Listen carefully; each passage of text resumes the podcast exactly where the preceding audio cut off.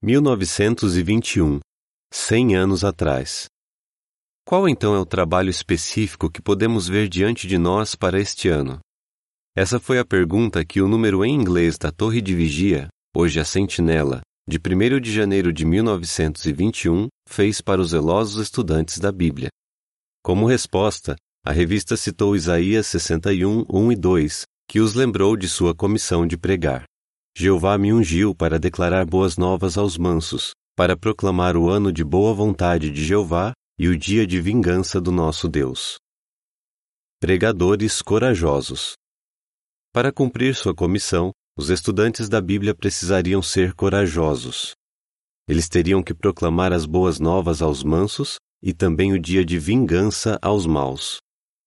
O irmão John Henry Hoskin, que morava no Canadá, deu testemunho com coragem apesar de oposição. No começo de 1921, ele encontrou um ministro metodista. O irmão John começou a conversa dizendo: Devemos falar amigavelmente sobre as Escrituras. E mesmo que tenhamos pontos de vista diferentes sobre alguns assuntos, podemos concordar em discordar e encerrar a conversa como amigos. Mas não foi isso o que aconteceu. O irmão John contou: nós só tínhamos conversado por alguns minutos quando o ministro deu um golpe tão forte na porta que eu achei que o vidro dela iria se quebrar. Por que você não vai aos pagãos e conversa com eles? gritou o ministro. O irmão John não disse nada, mas enquanto ia embora pensou consigo mesmo: eu achei que já estava falando com um. Quando o ministro metodista proferiu seu sermão no dia seguinte, o ataque continuou. O irmão John se lembrou. Ele avisou os membros de sua igreja sobre mim. Disse a eles que eu era a pior fraude que já havia aparecido naquela cidade e que eu merecia levar um tiro. Mas isso não foi o suficiente para deter o nosso irmão. Ele continuou pregando e teve bons resultados. John disse: Foi o melhor período de pregação que eu já tive. Algumas pessoas até disseram: Eu sei que você é um homem de Deus. E se ofereceram para me dar coisas de que eu precisava estudo pessoal e em família. Para ajudar os interessados a progredir, os estudantes da Bíblia publicavam na revista A Idade de Ouro alguns programas de estudo da Bíblia. A nota diz: Mais tarde, o nome da revista A Idade de Ouro mudou para Consolação e depois para Despertai. Fim da nota. Um deles era o Estudo Bíblico Juvenil. Essa série continha questões para os pais considerarem com os filhos. Os pais deviam fazer essas perguntas para seus filhos e ajudá-los a localizar a resposta na Bíblia. Algumas perguntas, como quantos livros há na Bíblia, ensinavam fatos básicos. Outras, como será que todo cristão verdadeiro deve esperar alguma forma de perseguição, preparavam os jovens para ser pregadores corajosos. Outro programa se chamava Estudos Avançados no Plano Divino das Eras. Ele era direcionado para estudantes da Bíblia com mais conhecimento e trazia perguntas intrigantes baseadas no primeiro volume de estudos das Escrituras. Milhares de leitores aprendiam muitas coisas com esses programas. No entanto, o número de 21 de dezembro de 1921 da revista A Idade de Ouro anunciou que esses dois programas não seriam mais publicados. O que motivou essa mudança repentina? Um novo livro. Os irmãos que exerciam a liderança na época perceberam que o melhor modo de ensinar a Bíblia para alguém seria abordando um assunto por vez. Por isso, em novembro de 1921, foi lançado o livro A Harpa de Deus. Quando uma pessoa interessada aceitava o livro, ela também era matriculada no que se chamava Curso de Estudo Bíblico da Harpa. Nesse curso, a pessoa estudava sozinha e aprendia sobre o plano de Deus para abençoar a humanidade com vida eterna. Como o curso funcionava? A pessoa que aceitava um exemplar do livro recebia também um pequeno cartão. Esse cartão dizia que páginas do livro a pessoa deveria ler naquela semana. Daí, na semana seguinte, a pessoa recebia outro cartão com várias perguntas baseadas nas páginas que ela leu. No fim, o cartão indicava quais páginas a pessoa deveria ler até a semana seguinte. Cada semana, durante 12 semanas, a pessoa recebia pelo correio um novo cartão enviado por uma das classes, que é como as congregações eram chamadas. Geralmente, os cartões eram enviados pelos idosos ou por aqueles que não conseguiam pregar de casa em casa. Por exemplo, Anna Catherine Gardner, de Millvale, Pensilvânia, Estados Unidos da América, contou: Minha irmã Taylor tinha uma deficiência física, mas quando o livro A Harpa de Deus foi lançado, ela ficou bastante ocupada na obra enviando toda semana os cartões de perguntas. Quando um estudante terminava o curso, uma pessoa o visitava para ajudá-lo a aprender mais sobre a Bíblia. O trabalho à frente. No final do ano, o irmão Joseph Rutherford enviou uma carta para todas as classes.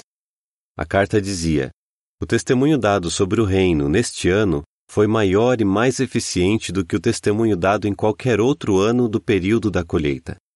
Pensando no futuro, o irmão Rutherford acrescentou: Ainda há muito trabalho para ser feito.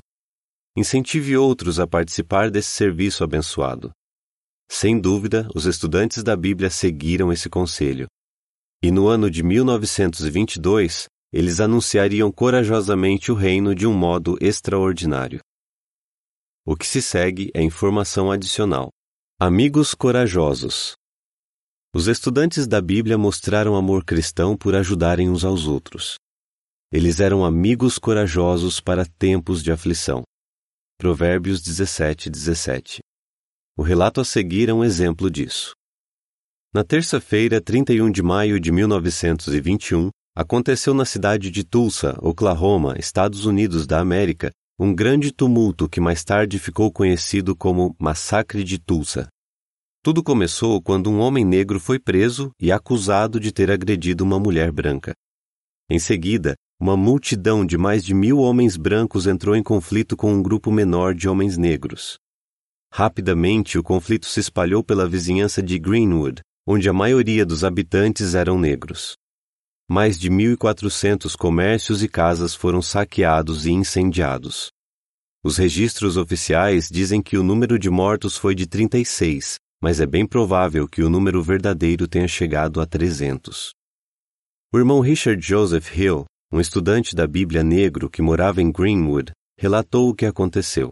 Na noite do conflito, nossa classe de estudo bíblico se reuniu como de costume. Quando a classe terminou, ouvimos um tiroteio lá do centro. Quando fomos dormir, ainda conseguíamos escutar os tiros. Na manhã de quarta-feira, 1 de junho, a situação tinha piorado. O irmão Richard continuou. Algumas pessoas vieram e nos disseram que se quiséssemos proteção, era melhor irmos rapidamente para o centro de convenções. Então, o irmão Richard, sua esposa e seus cinco filhos fugiram para o centro de convenções de Tulsa. Lá já estavam cerca de 3 mil homens e mulheres negros protegidos pela Guarda Nacional, que havia sido convocada para restaurar a paz. Por volta da mesma hora, o irmão Arthur Klaus, que era branco, tomou uma decisão corajosa. Quando eu fiquei sabendo que grupos estavam percorrendo a vizinhança de Greenwood, saqueando e incendiando casas, decidi ver como meu querido amigo, o irmão Richard, estava. Ao chegar na casa do irmão Richard, Arthur encontrou um vizinho branco segurando um rifle. O vizinho, que também era amigo do irmão Richard, achou que Arthur fosse um dos que estavam participando dos conflitos. Então gritou: O que você está fazendo no jardim desse homem?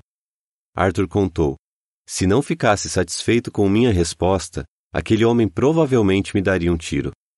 Então eu garanti que era amigo do irmão Richard e que eu já tinha ido à casa dele diversas vezes. Arthur e o vizinho conseguiram proteger a casa contra os saqueadores. Pouco depois, Arthur descobriu que o irmão Richard e sua família estavam no centro de convenções. Mas Arthur ficou sabendo que pessoas negras só poderiam sair de lá com uma autorização assinada pelo general Barrett, que era o oficial responsável. Arthur disse: Foi um trabalho e tanto conseguir falar com o general. Quando contei para o general o que eu queria fazer, ele me perguntou: você vai proteger essa família e cuidar das necessidades dela? Naturalmente, concordei com o maior prazer. Com a autorização na mão, Arthur foi imediatamente até o centro de convenções.